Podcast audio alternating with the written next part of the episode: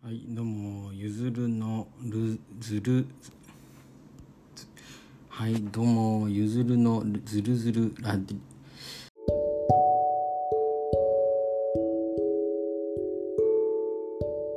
ずるずる FM。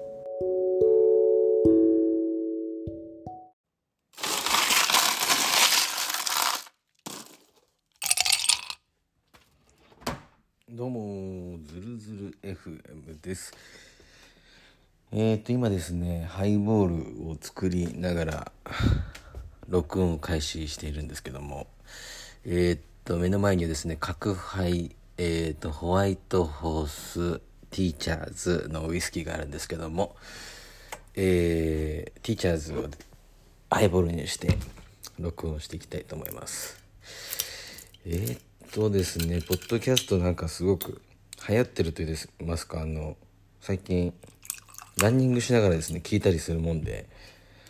あの、調べてみたらですね、アプリ1個でこう自分で録音して、で、配信できるというところで、あの、何せ暇なものでですね、ちょっと自分でもやってみようかなっていうところで今、ハイボール作りながら録音してます。えー今日はですねパラレルワールドの話をちょっとしようかなと思うんですけども。あのそもそもですねあのこうコロナ禍になっていかんせんこうねあの飲む機会とかが減ってきまして。で昔そのね飲みの席で結構たわいもない話をしてこう結構ストレス発散してたんですけど、まあ、それがね結構あのいいストレスの発散になってたんだなって今思うんですが。あの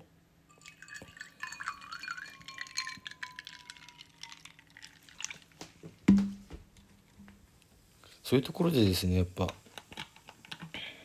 それと全く別なんですけどあの娘がですね最近こう卒保育園を卒園するっつんであの保育園でですね歌を覚えて家で歌って帰ってくるんですけどその中で「思い出アルバム」ん？思い出アルバムっていう歌なんですかね。あのいつのことだか思い出してごらんみたいな歌があるんですけどそれをこういきなりでですね家で歌い出してあそんな歌あったななんて思ってで歌詞の通りいつのことだか思い出してごらんっていうと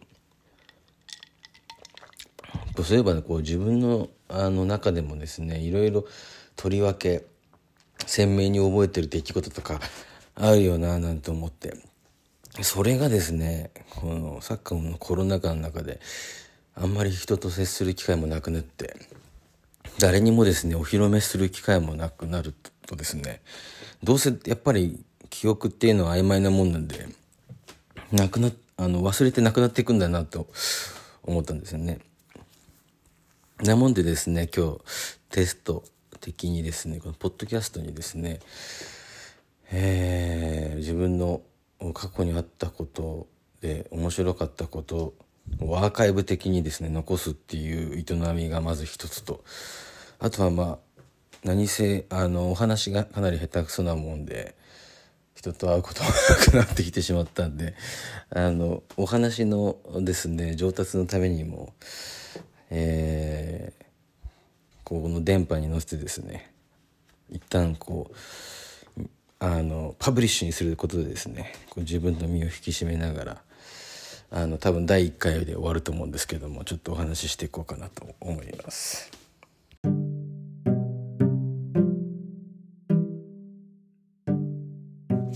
でですね「ずるずる FM」第1回目ということでですね。えーまずはこう自分がこう大好きなテーマでなんかお話しした方がいいなと思っていて、まあ、僕はオカルトが好きなんですけども、まあ、オカルトって言ってもね幅がかなり広いですけど、まあ、心霊に始まり、えー都市伝説、えー予言助言あと超能力占いユーマ宇宙人 UFO ね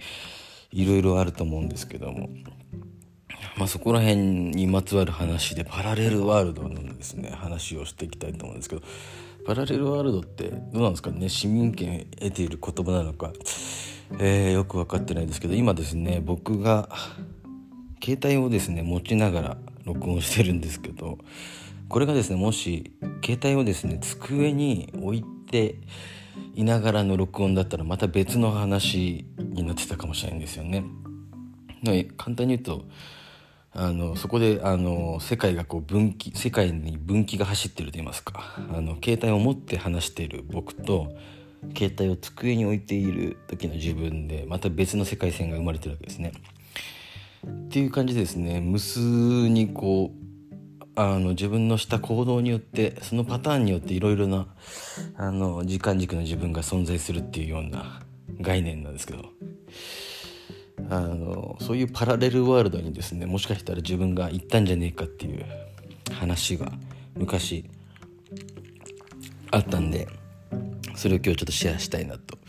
思いますあれですねそれは僕がそのパラレルワールドに行ったっていうのはまた僕が専門学校学生時代の話なんですけど、まあ、実家に住んでいまして、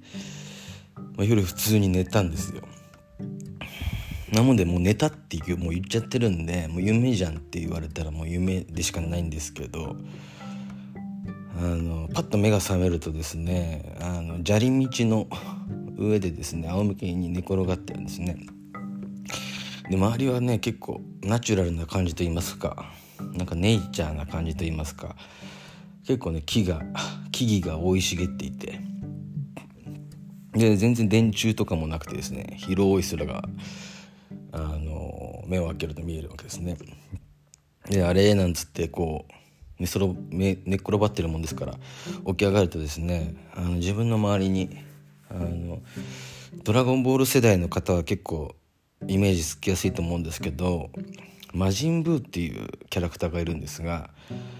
彼があの、粘土でですね粘土かなんかで作るんですよ自分の家を。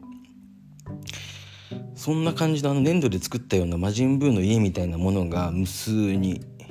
周りにあるんですね。だからそれが住居みたいな感じであるんですよ。あれなんかちょっと変なとこ来たななんてもうそこら辺で思ってるんですけど多分もう夢なんでパラレルワールドって言ってますけど。でその当時あの自分はあの現実の世界の方でグループ展って言ってなんか自分で絵を描いてで友達も絵を描いてでみんなそれぞれ作品を描いてで一つのあのブースを借りてそこに出展して何日間かみんなで、えー、展示しようぜみたいなことをやってたんですよね。でそのパラレルワールドなる世界でも自分はグループ10をやってたんですよね。で砂利道で寝転がした自分はまあ起きてで当日グループ10の当日だったもんで会場に行かなきゃっつんで会場に行ったんですよ。でまあ友達もちらほらいたりいなかったりでで自分の作品が飾られてることを確認したんですけど飾ってある作品がですね全然自分が作ったものとは違うんですよ。であれおかしいなもうここで完全にあれこれ自分が作ってないけど自分が作ったことになってるなみたいな感じでおかしいなってことに気づくんですよね。でその世界で自分は家族全員を招待してたんですよ。まあ、そんなことも現実じゃ絶対にしないんですけど家族全員を招待してたと。で家族全員がこう、えー、グループ展の会場にいるわけですね。で親父とおかんとこうちょっとコミュニケーションするんですけどもうね見た目がちょっと違うんですよね親父はあのー、もう亡くなってるんですけど生前ね頭がちょっとハゲてきててあんまり髪のねちょっと薄い人だったんですけど僕がそのパラレルワールドで出会った親父は結構髪がふっさふさで綺麗なグレーヘアでですねちょっとかなり印象が違う感じだったんですよね。で他にもまあ兄弟がいたんですけど2人ですね長女と長男が足りないんですよ兄弟が。家族全員来てるっていう体なんですけどで長女と長男の名前を言って「あ二人来ないの?」っていうようなことを親父に言ったらですね「誰だそいつら」みたいなリアクションが返ってくるわけですね。でああなるほどねってちょっとそこら辺で思ったんですけどどうやらですねその長女と長男が存在しない世界線なのかな？なんてちょっとずつ思ってきてどういうことかというとその僕のですね父は今俺のおかんと出会う前にですね前妻がいましてその前妻の方がですね病気で亡くなら亡くなられたんですけどその人の間に生まれた子供が長女と長男なんですよね。でその長女と長男を連れて今今の自分の母親と出会ったでその間に生まれたのが、まあ、僕とか他の兄弟なんですけどなもんでもしかしたらその親父がですね前の奥さんと出会わないで自分の今の母親と直接ストレートに出会った場合の世界線なのかなっていうふうに思い始めてもしかしたらなんかちょっとパラレルワールド的なところに自分が来てるんじゃないっていうちょっとワクワク感がそこからまあ芽生えてくるんですよね。はい、でえー、あれなんかちょっとまあおかしいなっていうふうにそこら辺で気づいたもんであの一回ちょっともう一回帰ろうっていうところにお気持ちになりましてあのグループ展を後にするわけですね。であの当時僕は一軒家に住んでたんですけどどうやらその今この世界線で住んでる家っていうのが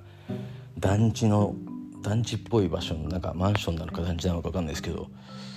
えー、4階建てのですね2階の角部屋がどうやら自分のお家になってらしなってるなってるらしくて。で、まあ、都合のいいもんで、まあ、その場所に、まあ、たどり着くわけですよ。部屋の前に、まあ、家の、まあ、玄関の前か。そうするとまあ、鍵を忘れた鍵を持ってないことに気づくんですよね。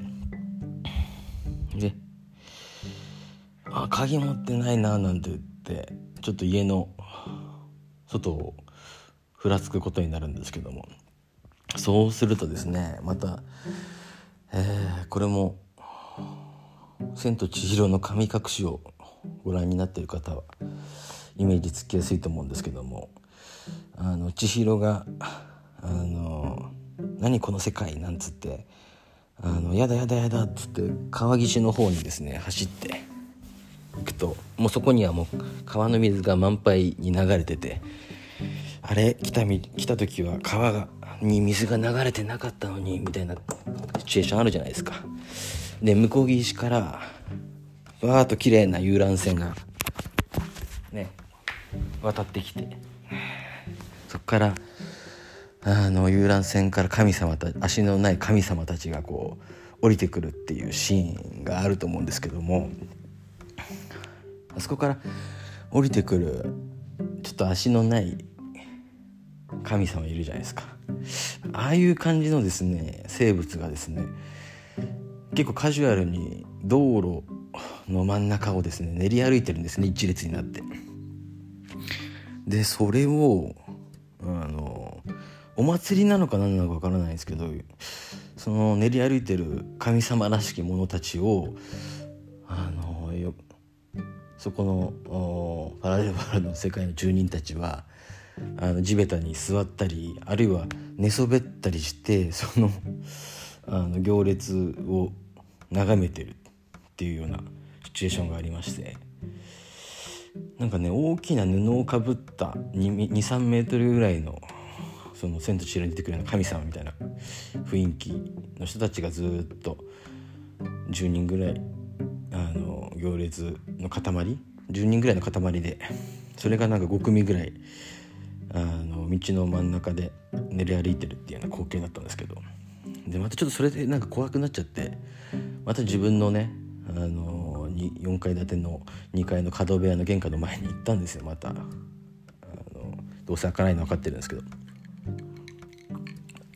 その時になんか文字玄関の前でもじもじしてると横にですねシルクハットをかぶったロングコートを着たおじさんがですね僕の横に立って「なんでお前ここにいるんだ?」って言ったんですよ。でその時に僕は「しまった!」と思って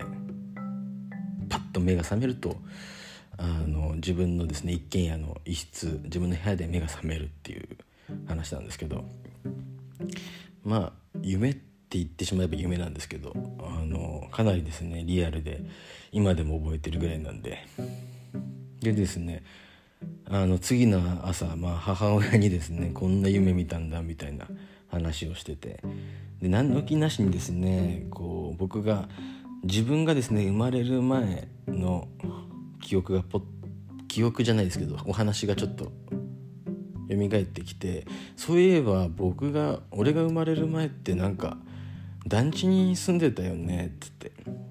母親に聞いたんですよ「うんそうよ」っつって「それってもしかして2階の角部屋だったりする?」って聞いたら「えなんで知ってんの?」っていうような反応が来てなんかあの奇妙な一致がそこでありましたそれでちょっとなんかびっくりポイントだったんですけど。で次の日こう振り返ってみるとですねなんかそのなんとなくパラレルワールドなんじゃなんじゃないかみたいなあのオカルト好きの僕はそこに結びつけるわけなんですけどなんかねあの最初に目が覚めたその砂利道の上で目が覚めて電柱がないとかちょっとネイチャーでナチュラルな雰囲気とかいうふうなことを考えるともしかしたらその科学がですね別の形で発展した世界線なんじゃないかなとか。いうあとはねその2階の角部屋の団地に住んでたっていうのは引っ越さないでずっとそのね団地の部屋に住んでた時の世界線なのかとか。ちょっとずつその時間軸がずれて別の平行世界が存在したらもしかしたらそんな感じだったのかなみたいな。ちょっと面白い夢の話でした。ちなみにね僕も最近あのあのマンション買ったんですけどそれもですね実は4階建てでなおかつ2階の角部屋に今も住んでるという奇妙な位置のパラレルワールドの世界のお話でした。いやーいい話でしたねこれ。めちゃくちゃ面白いんじゃないですか実は。あのハイボールがすごく美味しいですけど。あのえ、っとですねなんかいろいろあのこんな感じでもう絶対ね2回目なんてないんですけどまあちょっとアーカイブ的な感じであのポッドキャストに残せれたなというふうに思っています。次回はですねえー、社員旅行でテレポートした話があるのでそれをちょっとシェアしたいなと2回目があれば思っております。というところで「ずるずる FM」でした。バイバーイ。